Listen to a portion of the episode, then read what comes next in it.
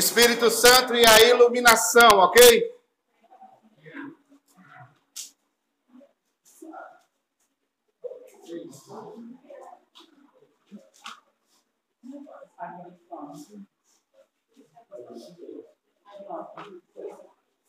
A iluminação é uma ação que ocorre em nossa mente por intermédio do Espírito Santo.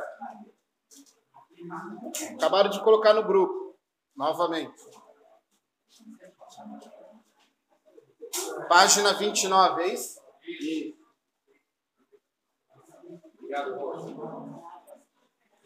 Está no grupo, Cláudio, não? É. Ponto 6. Achou? Então vamos lá. Tema importantíssimo e eu preciso que você preste muita atenção nisso aqui. Tá bom? A iluminação é um dos temas importantíssimos. Assim como a inspiração, a inerrância das Escrituras. A iluminação é um ponto muito importante porque há uma certa confusão e também há, há, alguns detalhes dentro dessa temática chamada iluminação que você precisa se atentar. Então, como eu comecei aqui, a iluminação é uma ação que ocorre na nossa mente, coração, espírito. E essa ação ela é efetuada pelo Espírito Santo. É uma ação do Espírito sobre nós. Tá bom? Essa ação ela tem como finalidade nos trazer clareza da revelação bíblica que nos mostra Jesus Cristo, nos mostra o Evangelho, assenta no nosso coração as verdades que nos foram reveladas. Então você tem um texto, a Bíblia, ok? Você já aprendeu que esse texto é um texto que inspirado nós vimos em aulas anteriores que não são pessoas que são inspiradas. A única coisa que existe na Escritura inspirada é a Escritura. Quando você vasculha a Escritura, a única coisa que diz que é inspirada é a Escritura. Então, homens vão receber uma revelação de Deus. Essa revelação é aquela revelação particular e eles vão ter a liberdade de registrar essa revelação a partir da literatura, daquilo que eles têm no seu contexto atual. Eles recebem uma revelação de Deus e têm a liberdade de compor esse texto na linguagem que eles entendem ser mais fácil para o seu público compreender. Ok? Vocês viram que existem a dupla autoria. Você tem um Deus revelando e os homens compondo esse texto. Mas a única coisa que vai ser inspirada é o texto.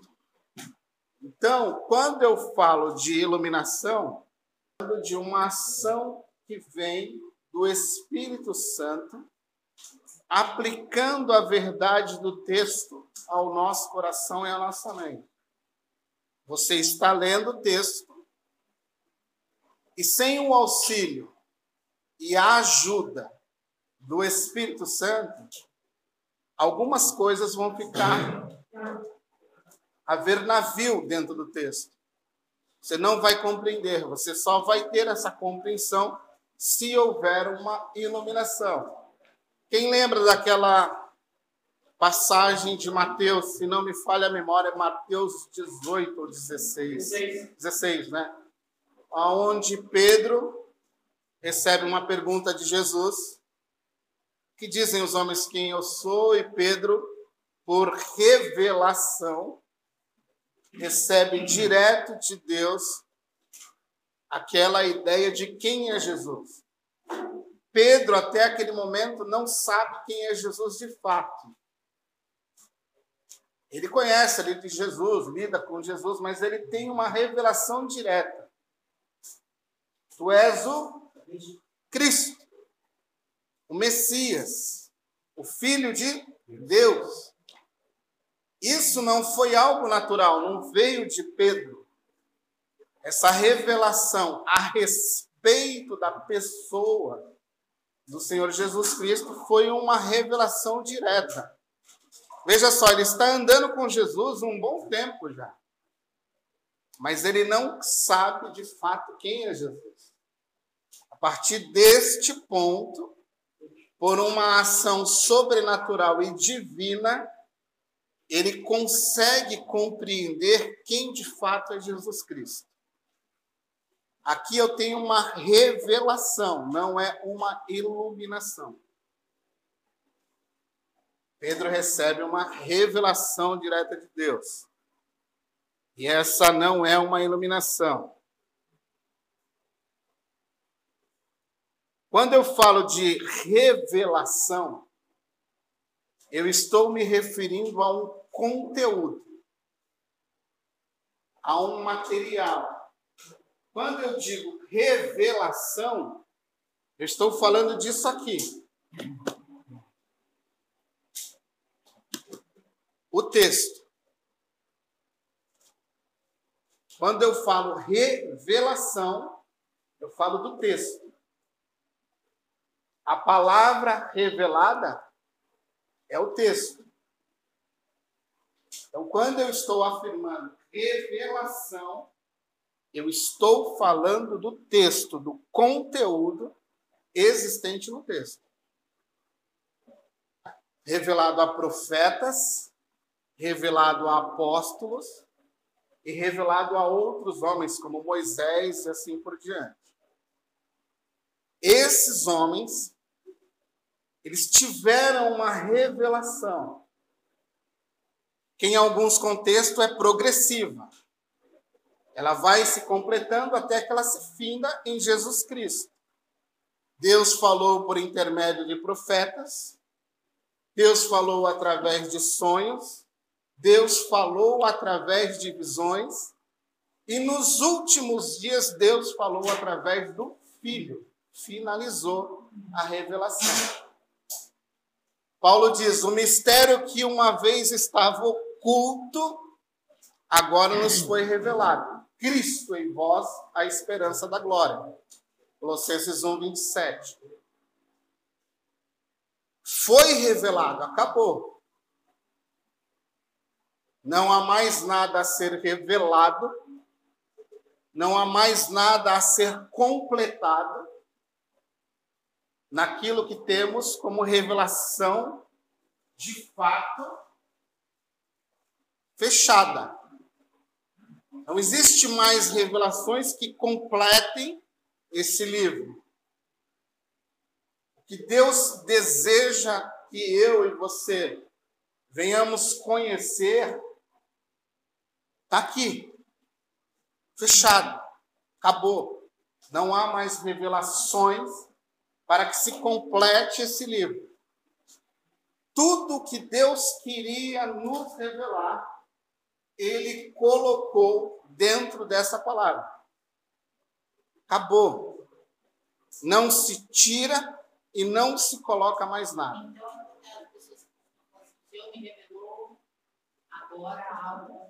Talvez há uma confusão na linguagem revelação. Há uma confusão. Difícil é nós desconstruir o popular. A linguagem popular. Ah, eu tive uma revelação, estou tendo uma revelação, eu tenho uma revelação.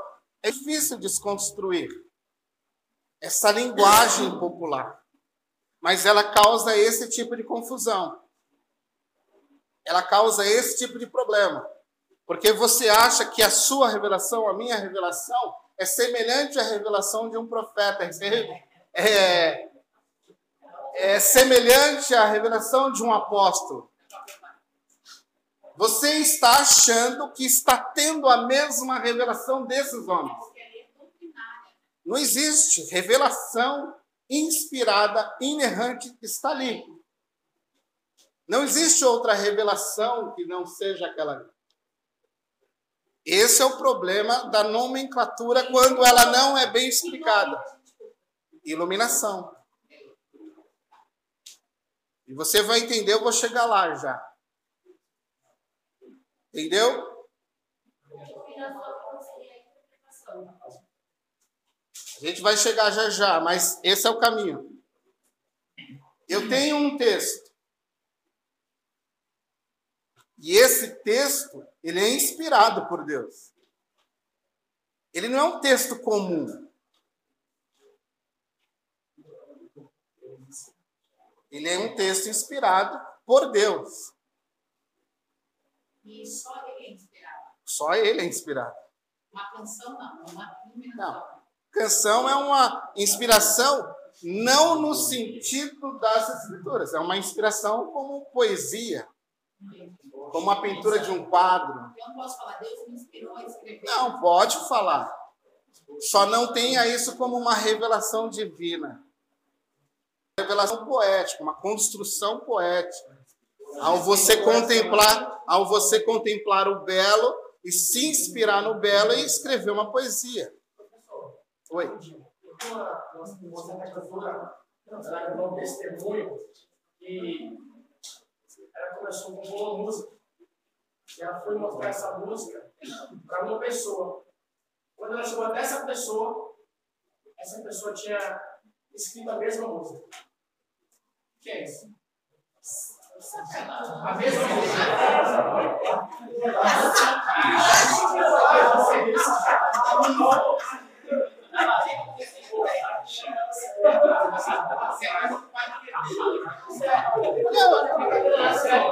Eu, não sei responder o que, o que é isso.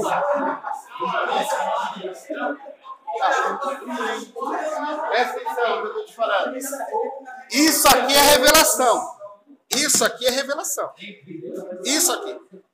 O resto pode ser inspiração, iluminação, pode ser qualquer outro.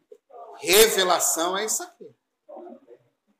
Inerrante, palavra de Deus, é isso aqui. Revelação. Que não tem erro. Inerrante. Aula passada. Inspirada por Deus. É isso aqui. O resto pode ser uma revelação dentro do contexto de dons, o que não acontece aí. Nesse teu caso mais específico. Entendeu? Porque os dons, quando eles estão em evidência ou em ação dentro da comunidade, ele está sendo acionado para a edificação do corpo de Cristo. Ou para um incrédulo que chega naquele ambiente e recebe algo que é revelado que só existia dentro do coração dele e ninguém sabia. 1 Coríntios 14. Então ali você tem uma revelação através de uma palavra profética. Que se revela, vai desvendar o coração daquele incrédulo. Então ele entra na comunhão do santo e ali há uma revelação do coração dele. Ele é edificado porque ninguém sabia do que estava ocorrendo. Isso é uma revelação ligada a dons, específica para a edificação do corpo de Cristo. É diferente disso aqui. Entendeu? Ela não é autoritativa e ela contém falhas. Ali não. Ali não há falhas. Ali não há erros. Ali o responsável de fato é Deus. Para cumprir a sua palavra, que não volta vazia texto de Isaías. Ela sai com um objetivo claro e concreto e trará resultados. A palavra de Deus. As outras coisas podem sofrer variações. Então você tem o falso profeta. Você tem o falso apóstolo, o falso pastor. Mas ali não.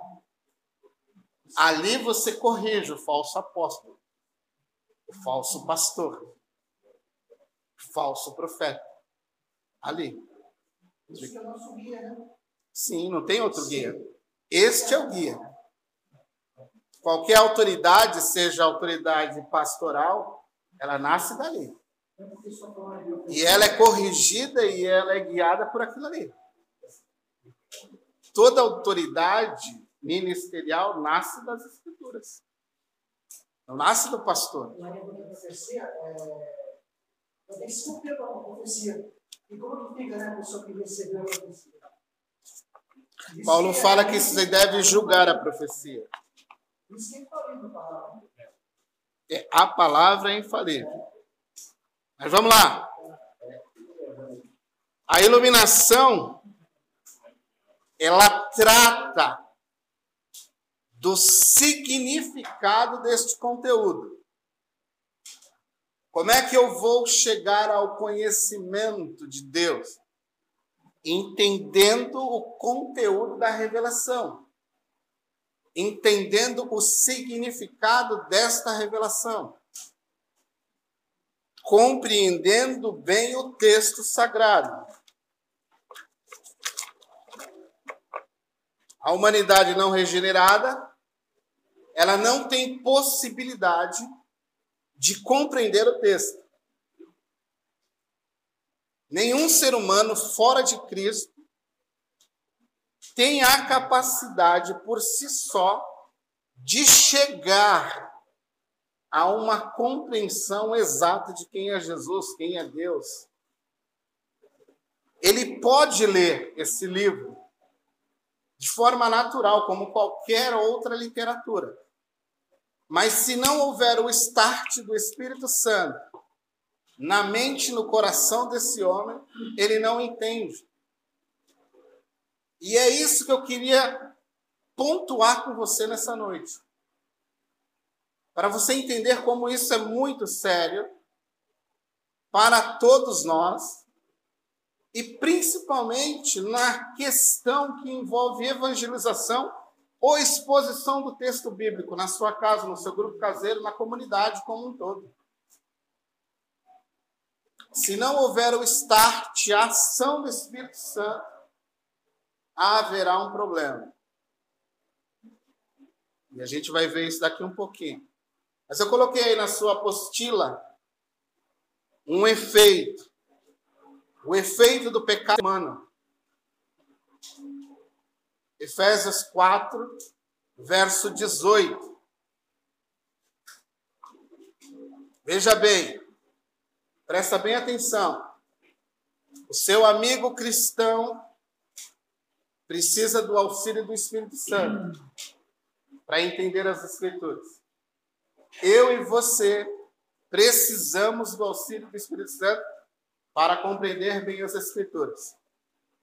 Mas aquele seu amigo de serviço, aquele seu vizinho que não tem o Senhor Jesus Cristo, ele precisa muito da ação do Espírito Santo sobre ele para entender o que você está falando. Porque ele não vai entender.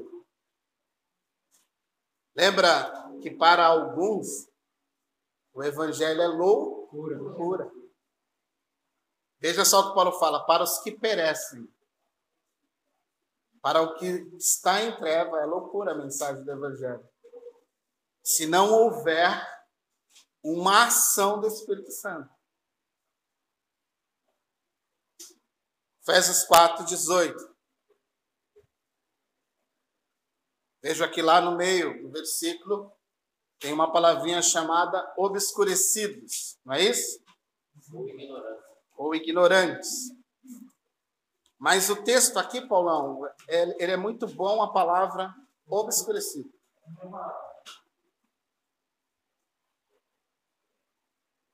Obscurecidos de quê?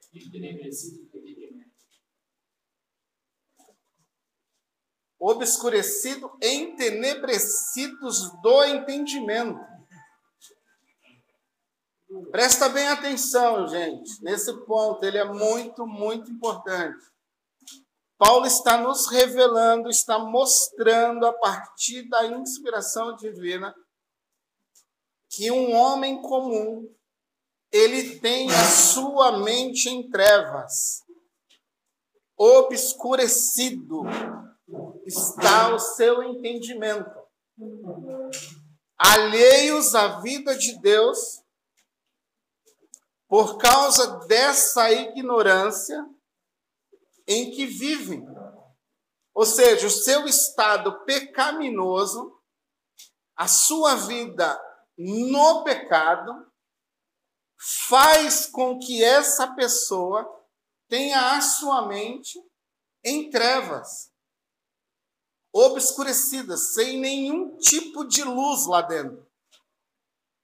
Então, a prática do pecado para ele é a melhor coisa a se fazer. Por isso que existe aquele ditado, né?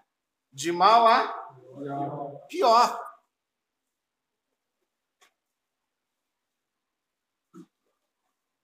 Pela dureza do seu próprio coração.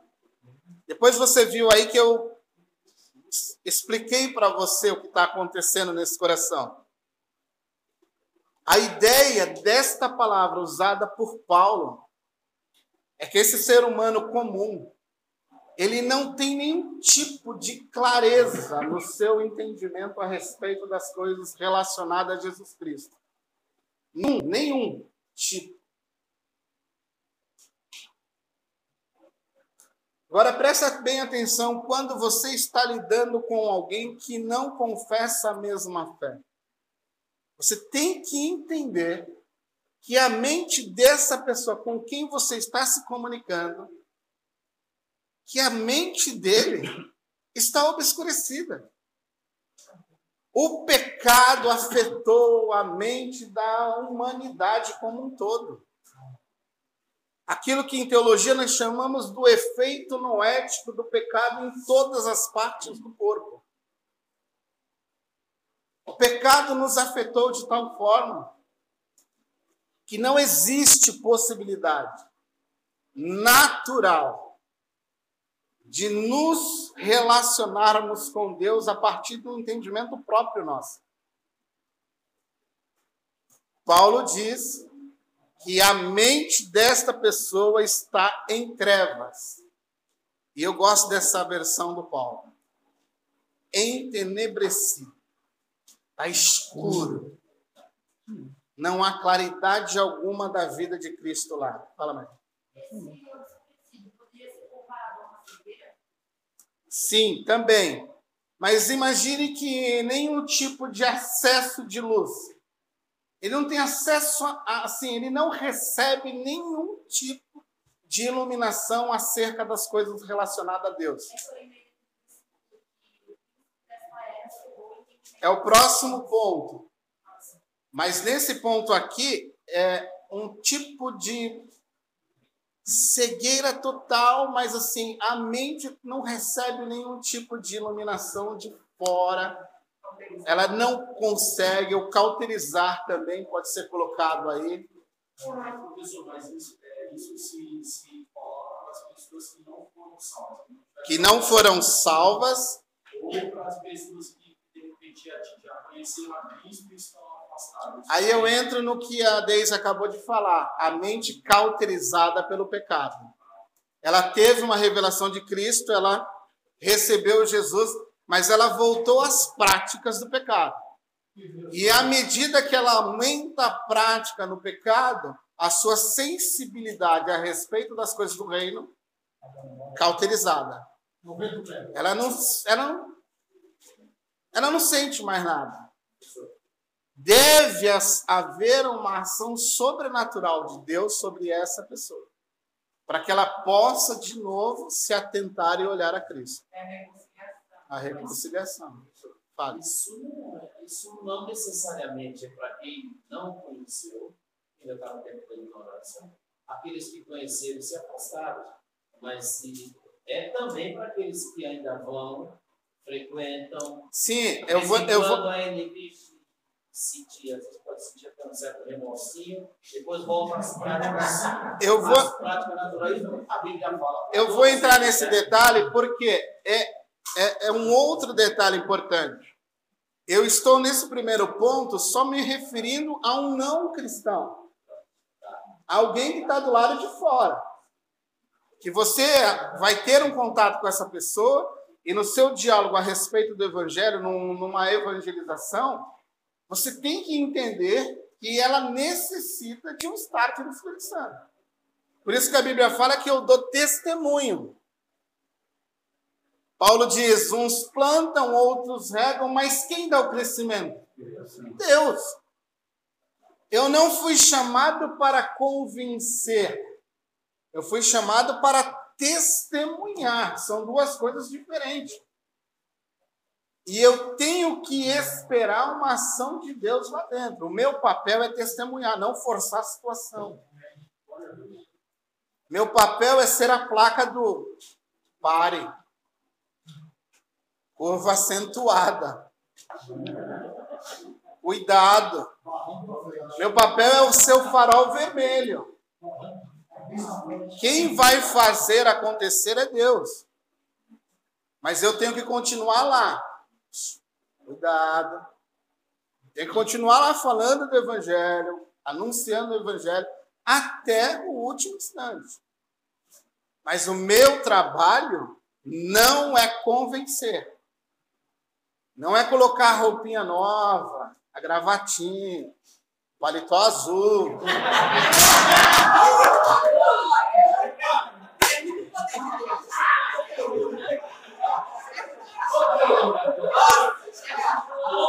Ah.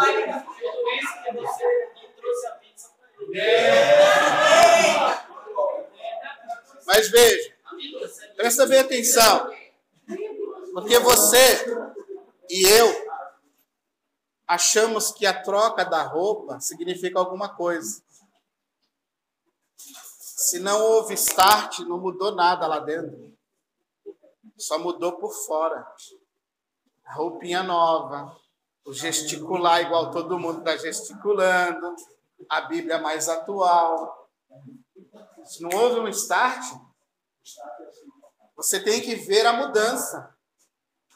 Não na roupa, no comportamento. Como o pastor Samuel falou para vocês, no caráter. É isso que vai me mostrar mudança. O caráter. A semelhança a Jesus Cristo.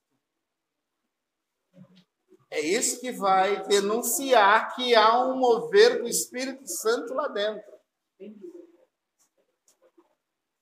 Então, Paulo vai usar essa mesma palavra, obscurecidos do entendimento ou no entendimento. Lá, se lembra quando nós conversamos sobre revelação geral? Em Romanos 1, verso 20 e 21, quando diz lá que Deus, por meio dos seus atributos invisíveis, criou este mundo maravilhoso, belo e formoso. Mas as pessoas com mente obscurecida não deram a glória a ele que era devida. Eles fizeram deuses para si. Trocaram a forma natural de se relacionarem. E diz o texto que Deus os entregou às suas paixões. Presta bem atenção. Deus os entregou. Não houve nem misericórdia. Deus não ficou insistindo em nada, não. Quer se lambuzar no pecado? Vai firmar, filhão. Só que eu vou puxar conta um momento. Quando eu puxar conta, aí as coisas vão se inverter. Mas se tu quer se lambuzar, se tu quer viver no pecado, presta bem atenção. Os entregou, Deus os entregou, aquele que é rico em graça e misericórdia. Como outro não há. Ele os entregou. Então, muito cuidado ao lidar com a graça e a misericórdia de Deus. Porque Deus não tem o culpado por inocente. Pastor, então nesse caso aqui está falando da apostasia. Pode ser uma apostasia. Porque essas paixões é porque a pessoa já tem um contato. Ela, ela viu os atributos e não o glorificou. Ela reconheceu, ela percebeu, mas não entregou a ele o tributo que era devido. Isso eu, eu acho que isso deveria bater o nosso joelho assim. Ao lidar com, ao lidar com Cristo, ao lidar com Deus. Porque a gente anda brincando muito com a graça de Deus, né? Com a misericórdia de Deus. Acho que a gente. É, às vezes a gente pode achar que devemos e podemos fazer qualquer coisa e botar na conta da graça e da misericórdia. Mas esse é um exemplo de que a coisa pode ficar complicada. Porque a graça é mais pesada do que a lei. Sim. Oi. Sim. Há um fogo estranho no altar. Na lei, você, para acontecer ter um divórcio, para você pensar, tinha que acontecer Sim. o ato. Na graça, não. É só, Só no pensamento. Fica mais pesado. Segundo ponto dentro desse tópico 6. Entregou. Entregou não. Cegou o entendimento. E nós temos um problema chamado pecado, que afeta diretamente a mente obscurecida do pecador. Só que nós temos um segundo problema. Fora o problema do pecado íntimo, meu e seu, nosso pecado, nossa natureza, nós temos um segundo problema. Qual é o segundo problema? Nós temos uma legião de demônios, um império de trevas trabalhando a favor do Deus deste século para que eu não veja a glória de Cristo. Ele cega o entendimento. Além de eu ter o meu problema com o pecado, por causa da minha natureza, ainda há uma batalha espiritual pela minha mente. Há todo o inferno trabalhando para conquistar a minha mente. Nesse ponto, ele já já está cegando. Veja lá o texto de 2 Coríntios 4, verso 4. E olha o motivo. Por que ele faz isso?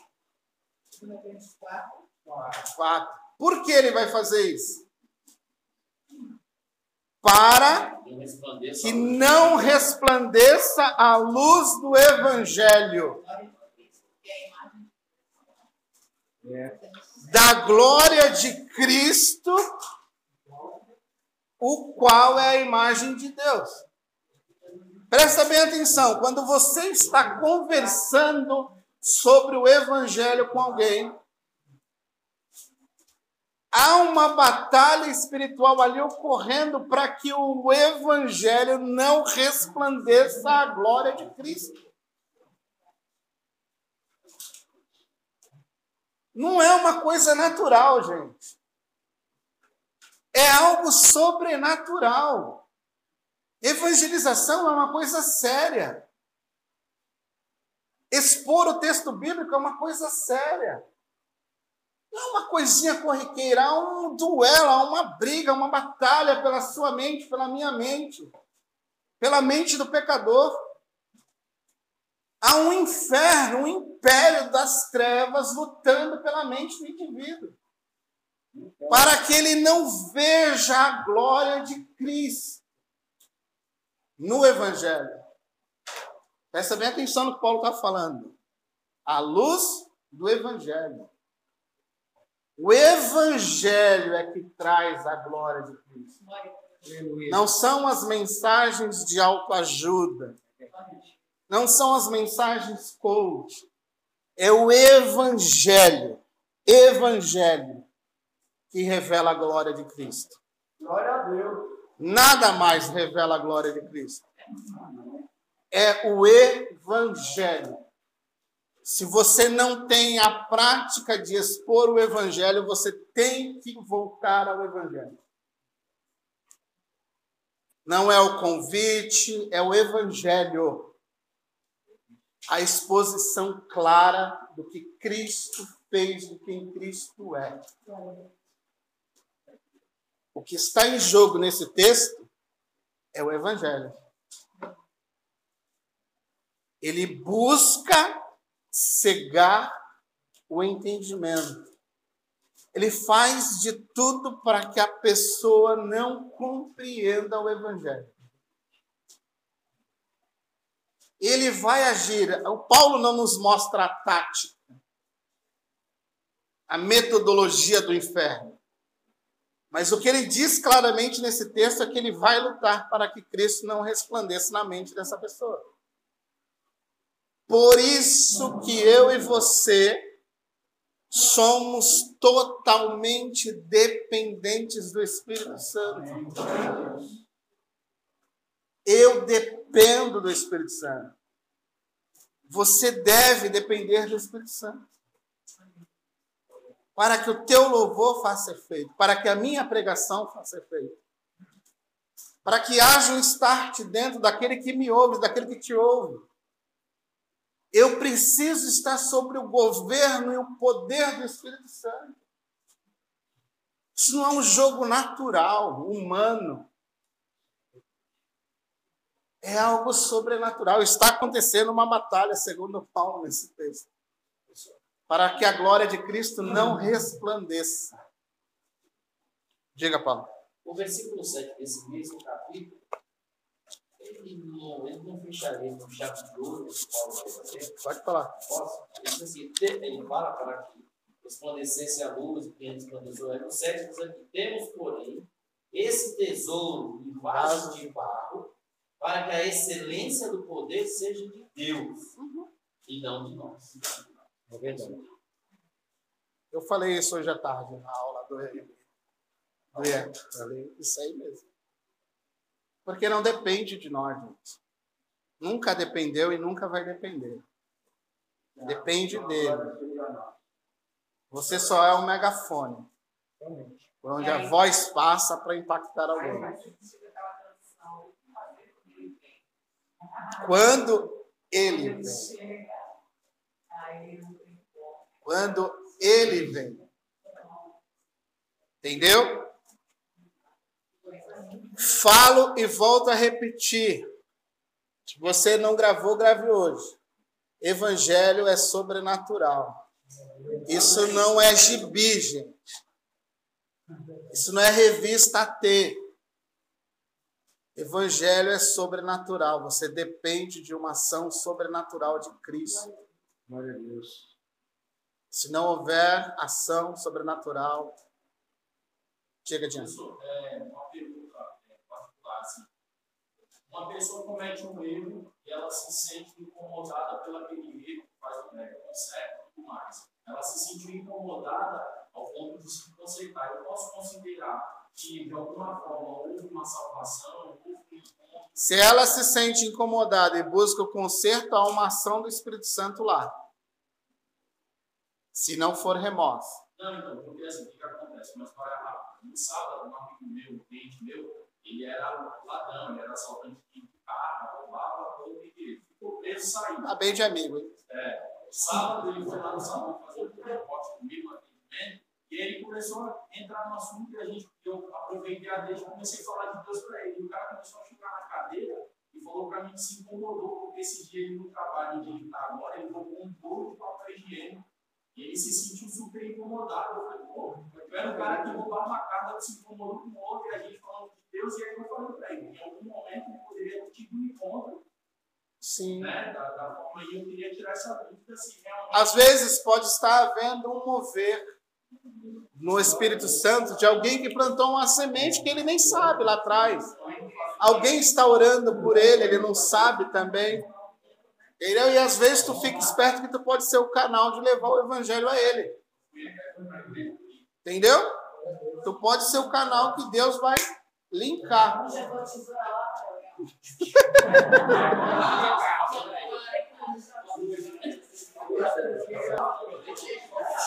Tio, maquininha no óleo, hein? Sem o Espírito Santo, sem o Espírito Santo, a humanidade não aceita, não entende as verdades oriundas de Deus. A rejeição ou incrédulos acha-se vinculada à sua falta de entendimento espiritual. As coisas de Deus são consideradas por essas pessoas loucura. Loucura. Paulo diz: é loucura para os que perecem, mas é poder de Deus para todo aquele que nele crê. Entendeu? Quem está perecendo é loucura, mas quem teve um encontro real com Jesus fala: não é loucura. Entendeu? Não é loucura. Fala.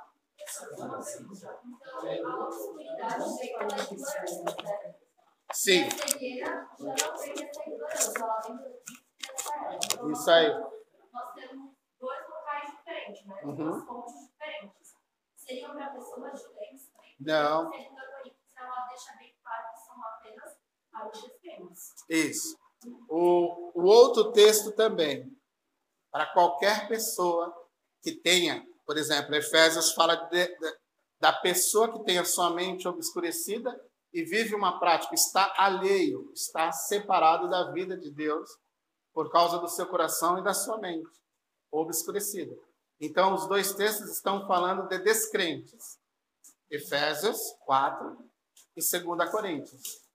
Só que você, em um caso, Paulo está falando da ação do pecado sobre a minha mente pecaminosa. Totalmente obscurecida, em trevas, por causa da minha natureza. No outro texto, eu tenho uma ação externa de um império das trevas atacando a minha vida para conquistar a minha mente. Para que eu se torne cego a respeito da vida e da obra de Jesus Cristo. Para todos, unânime. Todos os seres humanos estão encerrados debaixo do pecado. O texto ainda é mais obscuro e mais difícil de você entender. Não há um, não há um sequer que busca Deus. É Deus que vem à busca ou em busca do pecador. Porque não há um movimento sequer do pecador para com Deus. Todos pecaram e destituídos estão da glória de Deus. O fato de nós estarmos aqui confessando a nossa fé em Jesus Cristo é uma ação divina. Você foi impactado em algum momento e por causa deste impacto você se decidiu por Cristo. Mas você não teria tido esse impacto, esse start, se o Espírito Santo não tivesse te conduzindo a isso, como diz o texto de João 14, 16 convencendo-os do pecado, do juízo. Entendeu? Quem vos convence do pecado? O Espírito Santo. Já vamos chegar lá. Tá demais, não estou aguentando mais. O Espírito Santo e as sagradas Escrituras. Foi o texto que eu dei para o Jimmy, o Jimmy estava me enrolando até agora com esse texto aí. Mateus 13, verso 1 ao 23. Você não precisa entrar no texto, eu imagino que eu falando o que é, você já vai identificar. É o texto dos terrenos, dos solos. Mas tem duas coisas que são necessárias para se compreender aqui. O Jamie ficou me enrolando aqui, ó. Dias. Parecendo tu. Me enrola também. Aquele ali também, ó.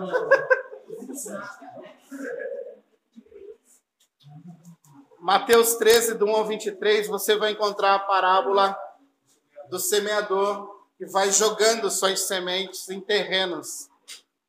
Então, ele vai descrever quatro tipos de terrenos ali dentro. Mas presta bem atenção. Quando Jesus vai explicar essa parábola, ele vai falar sobre a parábola, e depois os discípulos, no secreto, no particular, vão perguntar para ele o significado da palavra. Senhor, qual é o significado dessa parábola? O que isso significa? Presta bem atenção no primeiro, na primeira explicação. Aquele que escuta a palavra do reino e não a compreende, vem o maligno e rouba a palavra do seu coração. Em seguida, você tem um outro tipo de solo. Alguém que recebe o evangelho, aquela euforia, aquela alegria, aquela coisa, ah, Pai Jesus, vamos, Pai Jesus aqui ali. O texto diz: solo raso, sem profundidade. Ah, não, Jesus, é, Jesus aqui, estou com Jesus, vou com ele até o fim, coisa e tal. O texto diz: surgindo a perseguição e o sofrimento, presta bem atenção que Jesus está falando. O indivíduo era o cara que estava alegre com Jesus. Agora ele se escandaliza com a palavra do reino. Poxa, negócio de sofrimento não é para mim, não, rapaz. Para com isso aí. Perseguição por causa. De... Não, não, isso não é para mim, não. Tchau, Jesus. Fui.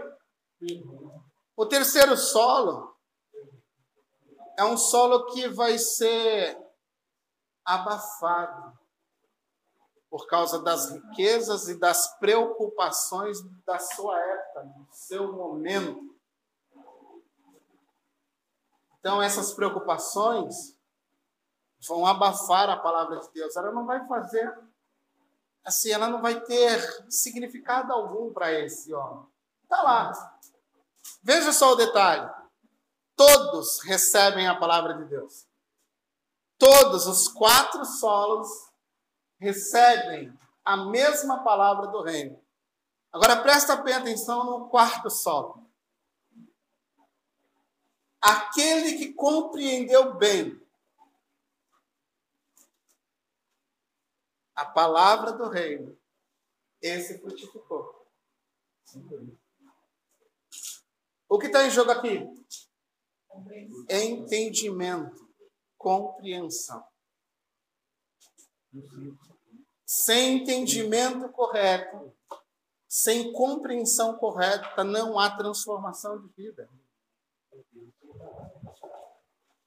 Se não entender corretamente o texto, não há transformação de vida.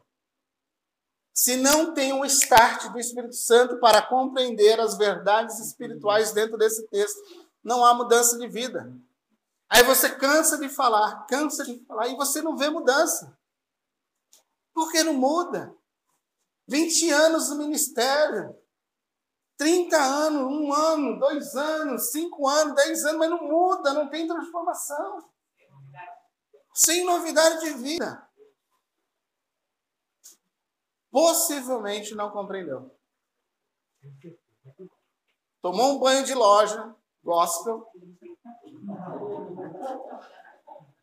adquiriu as melhores playlists no Spotify, canta todos os louvores, mas não muda. Não muda caráter, comportamento em casa, não muda comportamento no trabalho, não muda comportamento da igreja. Continua sempre no mesmo círculo vicioso. Não há vida, não há compreensão. Romanos 12, verso 2.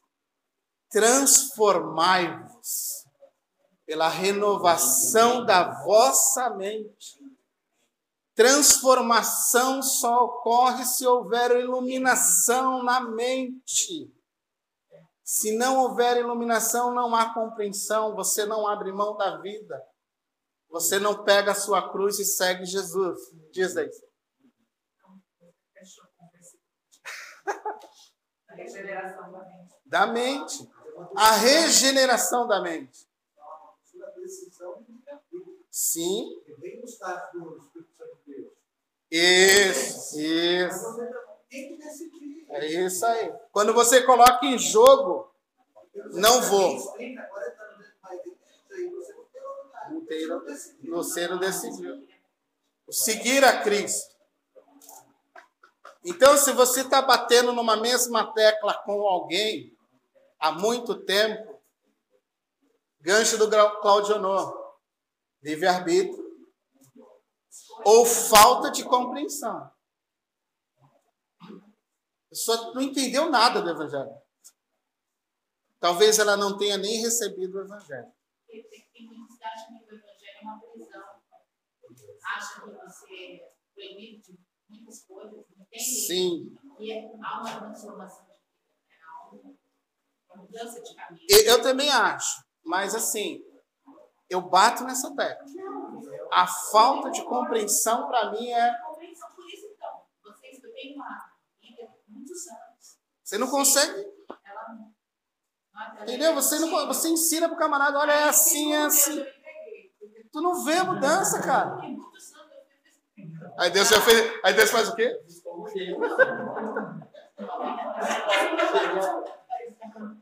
Vamos lá. Outros acham que é balela. Professor, eu fazer uma pergunta. Fala. Por que esses casos? Qual deles? Para que efetivamente não há, a pessoa às vezes até quer. Mais ou menos. Mas assim, por que falta isso? Eu falo no geral, não especificamente A uma pessoa. aos de fora. Aos de dentro. Isso. Por quê? É, Especialmente aos de dentro. Por que eles faltam essa compreensão? Eu Qual tenho, eu tenho uma tese.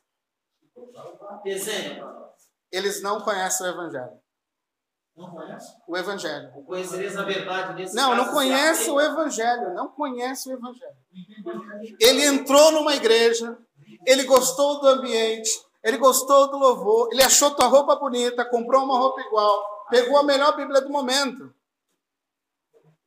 Mas ele não conhece o Evangelho. Ele passa 10 anos dentro daquela comunidade sem conhecer o Evangelho. Ninguém sentou com ele e explicou para ele o Evangelho. Ele não teve o desespero de, um, de ter para ele um Salvador. Ele não se sente um condenado. Aquilo é o suficiente. Ele não olha para a cruz como alguém que está condenado e precisa de um Salvador. Ele não entendeu o Evangelho. O que contaram para ele é suficiente. Ele não entendeu o que é o Evangelho. O que ele está vendo é o suficiente. É isso mesmo. Ele só ele gostou do É ambiente. isso mesmo. E isso é uma característica da natureza pecaminosa. Ela constrói ambientes fabulosos.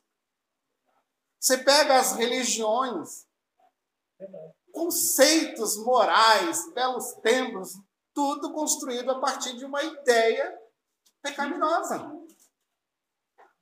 Porque o evangelho confronta. O evangelho machuca o nosso ego. O evangelho nos esmaga. Ele nos coloca tão para baixo ao ponto de falar: eu preciso de um Salvador. Eu brinco que eu brinco com uma expressão, é uma brincadeira que eu faço. Enquanto você não vê a água batendo na bunda, você é quando começa a bater o desespero. Quando você encara a glória de Deus, quando você encara a santidade de Deus, quando você olha os atributos de justiças existentes em Deus, se você não treme, eu não sei o que acontece com você. Se você não é impactado por este evangelho que fala que a ira de Deus está sobre você, João 3,36. Todo aquele que rejeita o filho permanece. Presta atenção no que João diz. Permanece. Não é que ela nunca esteve lá. Ela esteve todo momento lá. Você sobre a ira de Deus a todo momento. Se você não entendeu quem você era e o que está adiante de você, um juízo terrível, implacável, de um Deus que é santo e justo. Por isso não muda, Paulo. Não entendeu o Evangelho. Porque uma vez que você compreende este Evangelho, é libertador. É impactante. Você não quer ser igual. Você quer ser semelhante a Ele, porque tudo que está em você é ruim. Você quer abrir mão de você para ser como Ele. Você não quer mais ser você. Aí fica mais fácil a mudança. Incomoda, pô. Agora, se você não teve esse encontro com o Evangelho, você talvez, talvez, tenha tido um encontro com uma instituição religiosa. Mas talvez, talvez, você não tenha tido um encontro com Jesus que está naquela instituição religiosa. Entendeu?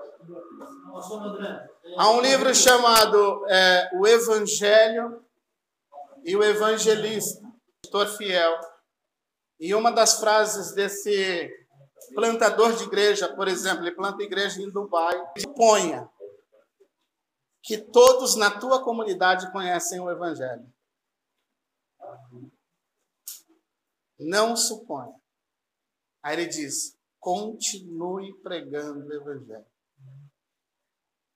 Porque talvez entre nós, como igreja, existam pessoas que estão lá, mas ainda não tiveram um encontro com Cristo, Cristo dos Evangelhos. Entendeu a diferença? Fala. Cara, eu vejo pela seguinte forma: às vezes a pessoa é, se converteu em plasma, né? Pregou o evangelho, foi líder de, de, de jovens, fez várias coisas. Ele, ele é conhecedor do evangelho. Ele sabe o que é evangelho, mas ele não segue. Por quê? Porque aí vem o livre-arbítrio. Ele não quer. Sim. Ele não, não quer. Não é porque ele não conhece o evangelho, ele conhece. Mas ele prefere outras coisas. Por isso que tá, tem a conversão, a conversão é uma só. A conversão é real. Não existe outra conversão. Marco, eu continuo discordando desse ponto. Porque se conhece o evangelho, muda. Mas não Se não conheceu. Pre- Presta atenção. Se conhece o evangelho, muda. Não, é, não se trata aqui do livre-arbítrio. Presta atenção. Não se trata aqui do livre-arbítrio. Eu estou falando do conhecimento que você recebe e é impactado. Aquele conhecimento que se vai originar em Cristo. Tipo assim, ele vai te levar a ver Jesus. O teu livre-arbítrio, ele vai entrar em campo por amor a Cristo ou não. Eu, eu preciso terminar, fala. A gente insiste nesse livre-arbítrio. Mas a oração do Pai, só se seja a vontade aqui na terra como no céu. Se aceita a vontade dele aqui, não tem mais a. Mas a gente fica focando no livre-arbítrio. É, essa história do livre-arbítrio, assim, eu, eu encaro desta forma, sendo bem simples. Quem tem livre-arbítrio é aquele que ainda não conheceu o Evangelho. Porque uma vez que você o Evangelho, você não tem mais arbítrio. Morra para si mesmo. Tome a sua cruz e siga. Fizer o apelo hoje, vem o 5, hein? Gostei dessa. Não existe democracia no reino. Ele continua sendo rei. Ele continua sendo senhor. Entendeu? É uma super. 6.3. Eu preciso terminar. O Espírito Santo e a exegese. Eu quero entrar nesse ponto porque esse é o último ponto e é um ponto importantíssimo. Porque aqui eu quero pegar o preguiçoso. Aqui, como diz o Claudio, Claudinho era o aluno da manhã. Aqui eu quero pegar o cara que está de vadiagem textual.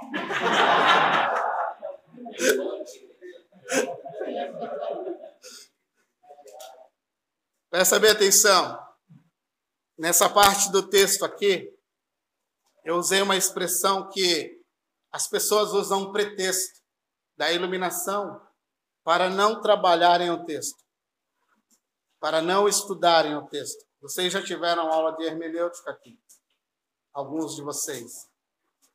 Então, as ferramentas da hermenêutica são usadas pelo Espírito Santo para você trazer o conhecimento correto do texto para a sua vida e para aquele que te escuta. Não há pretexto aqui para você não estudar a Bíblia. Você ficar naquela fala viciosa, o Espírito vai me revelar.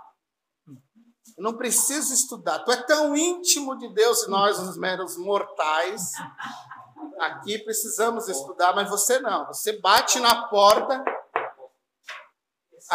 convoca a Santíssima Trindade para te revelar a palavra do culto. Né, o que, é para mim falar hoje mesmo? Diz aí qual é a revelação. Você não para para estudar texto, contexto. Você simplesmente chega para o seu público, para sua esposa, para o seu filho, para sua comunidade, para o seu grupo caseiro, para o seu discipulado Deus me revelou aqui um, Somebody aqui no texto. Eu tive aqui um revelamento aqui nesse texto. Dá até medo, cara. Dá até medo. Mas isso não existe. Isso não existe.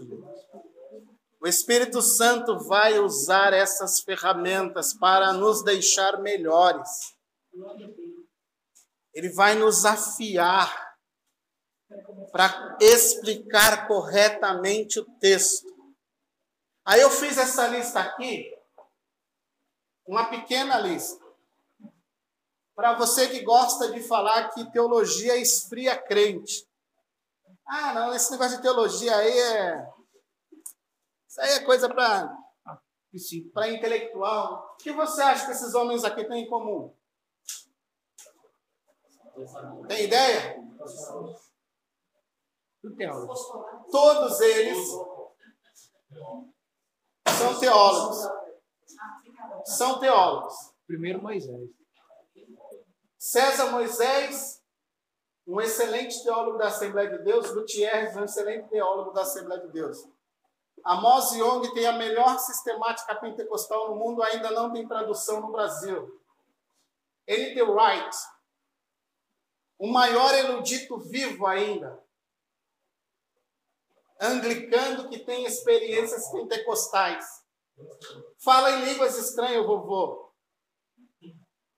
O baita de um erudito, Craig Kinner, um dos maiores eruditos sobre fontes primárias.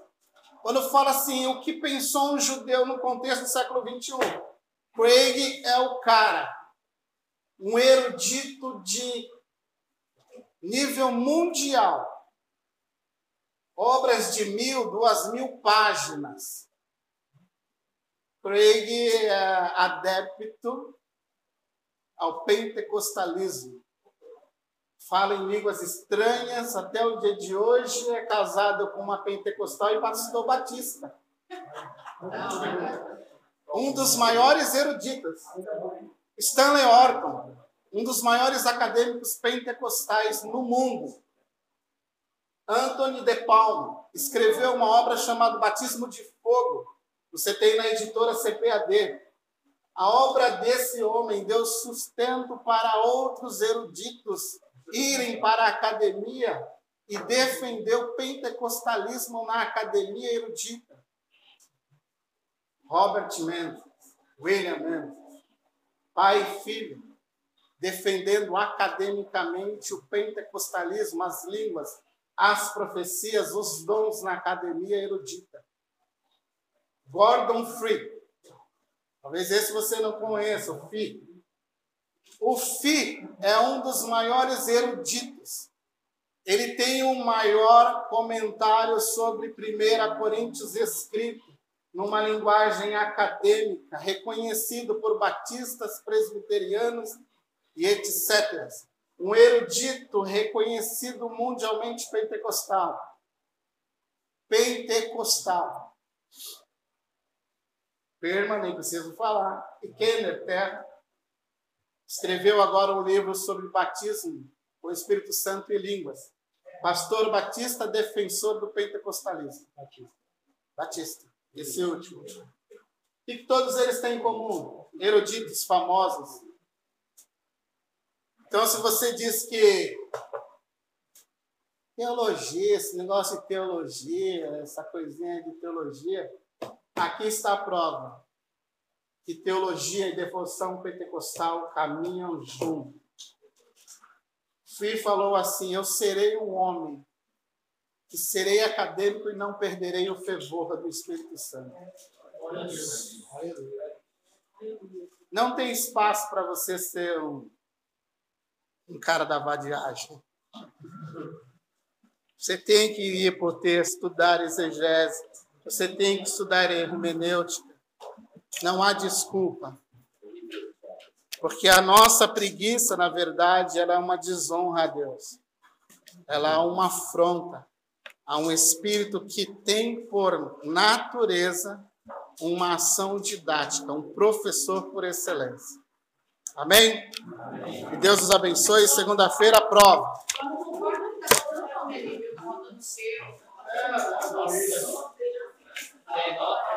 É nota da prova de hoje?